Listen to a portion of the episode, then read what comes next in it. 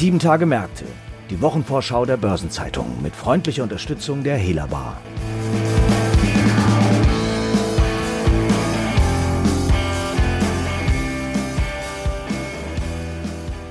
Hallo und herzlich willkommen zu einer neuen Folge von Sieben Tage Märkte. Heute ist Freitag, der 19. März. Mein Name ist Franz Kongbui und ich bin Redakteur der Börsenzeitung. Und gemeinsam mit meinen Kollegen Christiane Lang und Stefan Paravicini, unserem Korrespondenten in unserem Berliner Büro, stelle ich Themen und Ereignisse vor, die in der anstehenden zwölften Kalenderwoche wichtig werden. Und beginnen möchte ich mit dir, Stefan, und der Deutschen Bahn. Mitte Dezember hieß es noch nach einer konzernweiten Befragung Topwerte bei Kunden, beim Image und jetzt bei den Bahnbeschäftigten. Die Mitarbeitenden der Deutschen Bahn sind trotz Corona-Krisenjahr 2020 zufriedener als jemals zuvor.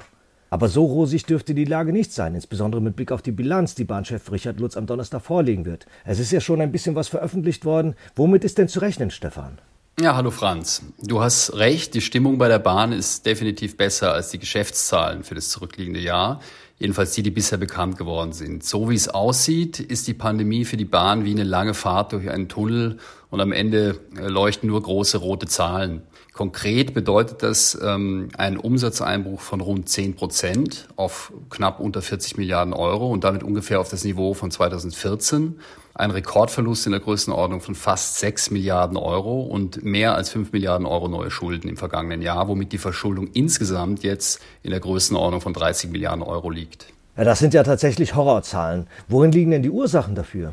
Ja, ich glaube, die Antwort wird dich jetzt nicht überraschen. Auch bei der Bahn schlägt natürlich in erster Linie die Corona-Krise durch. Stimmt das, was wir bisher aus dem Bahntower in Berlin gehört haben, beziehungsweise nach außen gedrungen ist, hat die Pandemie mit einem Schaden von rund 4,5 Milliarden Euro im vergangenen Jahr zu Buche geschlagen. Rechnet man da die Hilfen des Bundes äh, in Höhe von rund einer halben Milliarde dagegen, dürfte die Corona-Krise also immer noch zwei Drittel des Verlustes ausgemacht haben im vergangenen Jahr. Allein die verstärkten Hygienemaßnahmen im Nah- und Fernverkehr haben mehr als 100 Millionen Euro gekostet. Die Fahrgastzahlen in den ICE und IC-Zügen sind aber trotzdem um rund die Hälfte eingebrochen. Und im Nahverkehr sieht es ganz ähnlich aus. Das Angebot hat die Bahn aber weitgehend aufrechterhalten, womit sie nicht zuletzt dem Willen des Eigentümers nachgekommen ist, nämlich des Staates. Vor allem während des Lockdowns sind die Züge dann häufig fast leer unterwegs gewesen. Das war gut für ihre Pünktlichkeit, aber eben schlecht fürs Geschäft. Und schlecht für das Geschäft war die Pandemie natürlich auch im Geschäft der Gütersparte, DB Cargo, denn Corona drückt auf die wirtschaftliche Entwicklung und damit auch auf den Güterverkehr.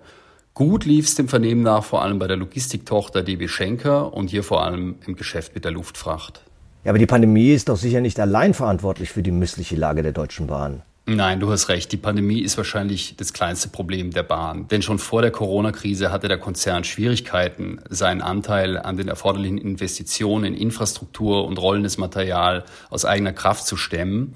Und diese Anforderungen werden nicht geringer. Vor der Pandemie hat der Eigentümer mit der Bahn vereinbart, dass von 2020 bis 2029 allein in die Instandhaltung der Infrastruktur knapp 86 Milliarden Euro fließen sollen. 62 Milliarden Euro davon steuert der Bund bei, aber 24 Milliarden Euro soll die Bahn selbst aufbringen. Das Unternehmen steht also auch unabhängig von Corona vor immensen finanziellen Herausforderungen. Außerdem läuft es auch im Wettbewerb nicht erst seit Corona mäßig, vor allem mit Blick auf die Güterverkehrssparte. Die hat seit dem vergangenen Jahr zwar eine neue Chefin mit Sigrid Nikuta, die zuvor bei der Berliner Verkehrsgesellschaft erfolgreich war. Ob es ihr aber auch geling, gelingen wird, den Verlust von Marktanteilen der Güterbahn zu stoppen, bleibt abzuwarten. Und dann hat die Bahn ja noch ein paar offene Baustellen in ihrem Portfolio, die auch uns bei der Börsenzeitung besonders interessieren. Denn zum Beispiel die britische Nahverkehrstochter Arriva hat in den vergangenen Jahren wiederholt im Schaufenster gestanden. Geklappt hat es aber weder mit einem Verkauf noch mit einem Börsengang. Und stattdessen wird Arriva wohl auch in diesem Jahr wieder tiefe Löcher in das Ergebnis des Konzerns reißen. Nun gibt es ja durch die Covid-Impfungen ein wenig Licht am Horizont. Aber es ist davon auszugehen, dass noch eine Weile mit den Auswirkungen von Corona zu kämpfen sein wird. Wie sind denn die Perspektiven für die Deutsche Bahn und welche Möglichkeiten hat sie, um ihre Lage zu verbessern? Ja, also wenn du nach den Perspektiven fragst, sollten wir vielleicht noch mal zu den äh, eingangs von dir zitierten Ergebnissen der Mitarbeiterbefragung äh, bei der Bahn äh, zurückkommen. Die Stimmung ist ausgezeichnet, die Perspektiven scheinen also nicht so schlecht zu sein. Und das hat natürlich auch den Grund, ähm, dass die Bahn sich auf den Staat als Eigentümer verlassen kann. Erst recht, weil der Konzern ja eine wichtige Rolle für die Klimaziele der Bundesregierung spielt. Bis 2030 soll die Bahn die Zahl ihrer Fahrgäste nahezu verdoppeln im Fernverkehr und auch im Güterverkehr eine wichtigere Rolle einnehmen. Eine Eigenkapitalspritze in Höhe von 5 Milliarden Euro ist bereits zugesagt vom Bund und die dürfte die finanziellen Nöte kurzfristig etwas mildern sobald die Wettbewerbshüter der Europäischen Kommission ihre Zustimmung dazu gegeben haben. Außerdem steht der Bahn ja auch der Kapitalmarkt offen. Allein im vergangenen Jahr hat sie Anleihen in einem Volumen von mehr als 5 Milliarden Euro platziert. Das Geld wird dem Konzern also nicht so schnell ausgehen. Die Frage nach den mittel- und langfristigen Perspektiven ist äh, besonders in einem Wahljahr wie 2021 eine politische. Und da tun sich vor allem mit Blick auf eine mögliche Regierungsbeteiligung der Grünen interessante Perspektiven auf. Denn die wollen die Bahn in ihrer jetzigen Form auflösen und die Bahnhöfe, Serviceeinheiten, Schienennetz und Energie, also im Prinzip die Infrastruktur in eine eigene Gesellschaft einbringen, die unabhängig von der Bahn in Bundeseigentum agiert und keine Gewinne erzielen muss. Das muss die Bahn als AG im Moment tun und das wird auch immer wieder heftig kritisiert. Diese neue Anstalt des öffentlichen Rechts würde dann gemeinwohlorientiert ins Netz investieren und dann Strecken an Bahnbetreiber wie die Bahn vergeben und Fahrpläne aufstellen. Kritiker sagen allerdings, dass das zwar die Probleme der Bahn AG lösen würde, die dann damit zerschlagen wäre, nicht aber die Probleme der Schiene in Deutschland. Vielen Dank, Stefan, für diesen erhellenden Einblick in ein Thema, das viele Menschen bewegt, wenngleich von Bewegung mit der Bahn derzeit in der Praxis eher nur eingeschränkt die Rede sein kann. Danke dir, Franz. Und äh, nicht nur beim Bahnfahren gilt dieser Tage Stay Negative.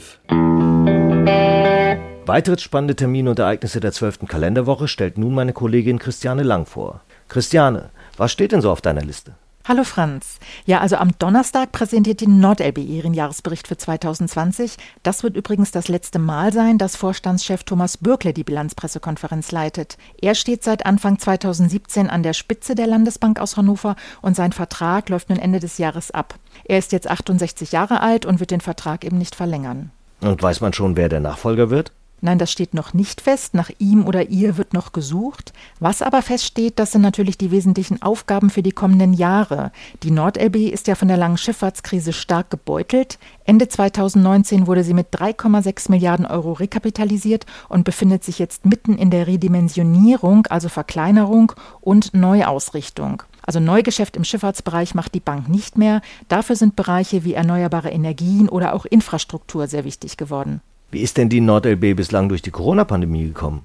Die hat sich natürlich auch in den Zahlen der NordLB niedergeschlagen. In den ersten neun Monaten hat die Risikovorsorge für mögliche Kreditausfälle zum Beispiel im Bereich der Flugzeugfinanzierung deutlich zugelegt, wobei die tatsächliche Risikolage laut dem Vorstand bis dahin überschaubar war. Und Böckler hatte auch betont, die Bank sei operativ gut unterwegs und er war auch zuversichtlich, dass sich die Folgen der Corona-Pandemie nicht auf die Rendite- und Kostenziele auswirken werden, die bis 2024 erreicht werden sollen. Nichtsdestotrotz wird wohl der dritte Jahresverlust in Folge verkündet werden und was auch schon bekannt ist, die Dividendenfähigkeit der Bank, die eigentlich 2023 erreicht werden soll, verschiebt sich voraussichtlich um zwei Jahre. Ende kommender Woche, nämlich Donnerstag und Freitag, treffen sich die EU-Staats- und Regierungschefs auf ihrem Frühjahrsgipfel. Thema wird natürlich wieder die Corona-Pandemie sein, aber ein wichtiger Punkt wird auch die Stärkung der internationalen Rolle des Euro. Ja, zu dem letzten Punkt hatte die EU ja im Januar bereits eine Strategie präsentiert. Genau. Ziel ist es ja, die europäische Wirtschaft und das Finanzsystem vor Devisenschocks zu schützen. Zudem soll die Abhängigkeit von anderen Währungen gemindert werden und es sollen eben auch geringere Transaktions-, Absicherungs- und Finanzierungskosten für europäische Unternehmen gewährleistet werden. Außerdem soll der Euro künftig als Referenzwährung im Energie- und Rohstoffsektor fungieren. Ein anderes sehr heißes Thema ist ja das Impfen. Wie wird das denn auf der EU-Ebene behandelt? Genau dieses Thema wird natürlich sehr im Fokus stehen. Und zwar vor allem geht es da um die Verfügbarkeit von Impfstoffen und die Verteilung. Das Ganze verläuft in der EU bisher ja eher suboptimal. Aber auch die Frage nach einem einheitlichen europäischen Impfzertifikat wird diskutiert werden, denn es wird ja immer lauter gefordert, dass spätestens zum Start der Sommerurlaubssaison ein solches Zertifikat vorliegen müsste. Und Ursula von der Leyen hat ja gerade auch Pläne dafür vorgestellt. Die Impfproblematik und die Rolle des Euro, das sind ja schon zwei sehr wichtige Themen. Was steht denn sonst noch auf der Agenda für den Gipfel? Also ein weiteres Thema ist die weitere Digitalisierung der europäischen Wirtschaft. Die Regierungschefs wollen die für 2030 von der EU-Kommission vorgelegten Ziele unter die Lupe nehmen und sie wollen sich noch einmal zum Thema Digitalsteuer austauschen. Konkrete Beschlüsse werden dabei aber nicht erwartet. Und dann wird auch die Außenpolitik eine Rolle spielen. Da geht es um die künftigen Beziehungen zu Russland, die ja so zerrüttet sind wie seit Jahrzehnten nicht mehr, und insbesondere auch zur Türkei. Die Türkei war zwar erst im Januar-Gipfel Thema, da konnte man sich jedoch im Gasstreit zwischen der Türkei und Griechenland nicht zu Sanktionen gegen die Türkei durchringen. Aber die Beziehungen zu Ankara sind komplex, da spielen natürlich noch viele andere Faktoren hinein. Also, der Gipfel ist mit Themen vollgepackt. Wir sind gespannt, was dabei herauskommt. In der zwölften Kalenderwoche gibt es noch viele weitere interessante Termine und Ereignisse, darunter etliche Zahlenvorlagen und einige Hauptversammlungen von Unternehmen. Und darüber hinaus noch das Folgende. Am Montag legt die Schweizerische Nationalbank SNB die Zahlungsbilanz und den Geschäftsbericht vor. Unterdessen tagen in Brüssel die Außenminister der Europäischen Union. Am Dienstag findet der Autogipfel mit Bundeskanzlerin Angela Merkel und Vertretern der Branche statt. Überdies auch eine Online-Pressekonferenz vom Großanlagenbau im Maschinenbau zu Pandemie und Klimawandel. Großanlagenbau beschleunigt Transformationen. Der Prozess gegen Ex-Audi-Chef Rupert Stadler und drei Ingenieure wird fortgesetzt. Die ungarische Zentralbank verkündet den Zinsentscheid und in Israel finden Parlamentswahlen statt.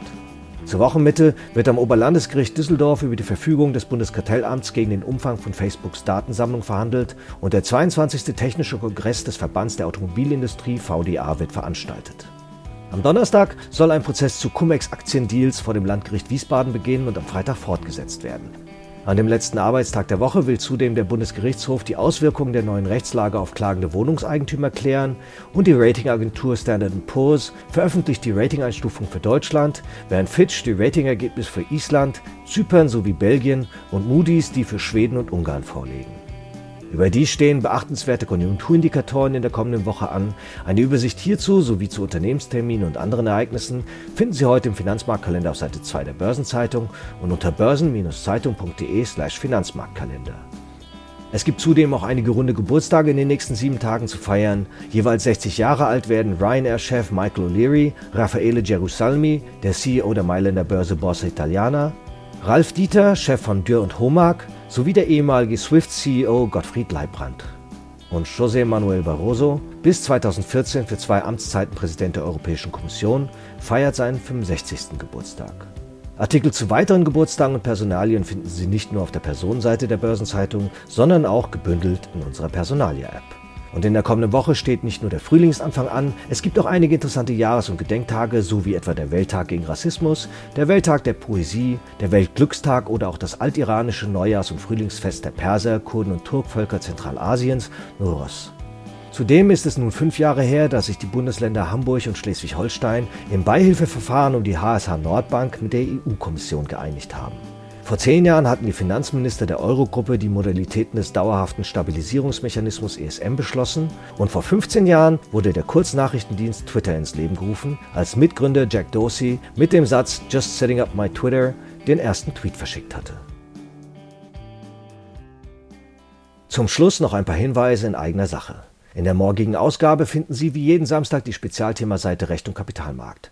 Darin befasst sich Tibor Fettke von der Kanzlei Nörr mit den Schwächen im Unternehmensrecht. Der Corporate Partner im Berliner Büro von Nörr legt dar, dass viele Regeln auf die Zeit unmittelbar nach der Industrialisierung zurückgehen. Seit damals gilt für Unternehmen, dass Meinungsaustausch und Beschlussfassungen in physischen Treffen erfolgen.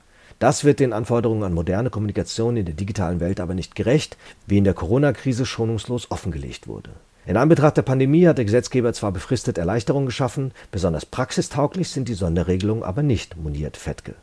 Im Interview geht es derweil um die neuen Regelungen der EU für Sammelklagen von qualifizierten Einrichtungen wie Verbraucherverbänden. Unternehmen müssen mit zahlreichen Verfahren rechnen, erwarten Philipp Heinzke und Carsten Sturm von der Wirtschaftskanzlei CMS. Die Anwälte erläutern, wie Unternehmen Sammelklagen vermeiden können und wie sie auf Klagen reagieren sollten. Am Dienstag gibt es unterdessen eine neue Ausgabe von Fonds und Finanzen, dem Newsletter der Börsenzeitung mit Themen rund um die Asset Management Branche. Überdies finden zwei WM-Online-Seminare in der kommenden Woche statt, beide am Mittwoch, und zwar einmal Online-Update, Abgeltungssteuer, Jahresendreporting und Investmentbesteuerung und dann auch noch Wertpapier-Compliance, Best Practice für Institute und Handel. Und damit sind wir am Ende dieser Episode angelangt. Redaktionsschluss für diese Ausgabe war Donnerstag, 18. März, 18 Uhr. Eine Gesamtübersicht über Konjunktur- und Unternehmenstermine finden Sie unter börsen-zeitung.de. Alle genannten Links sind mitsamt weiteren Informationen in den Show Notes zu dieser Folge aufgeführt. Auf Wiederhören am nächsten Freitag. Auch von mir alles Gute und Tschüss.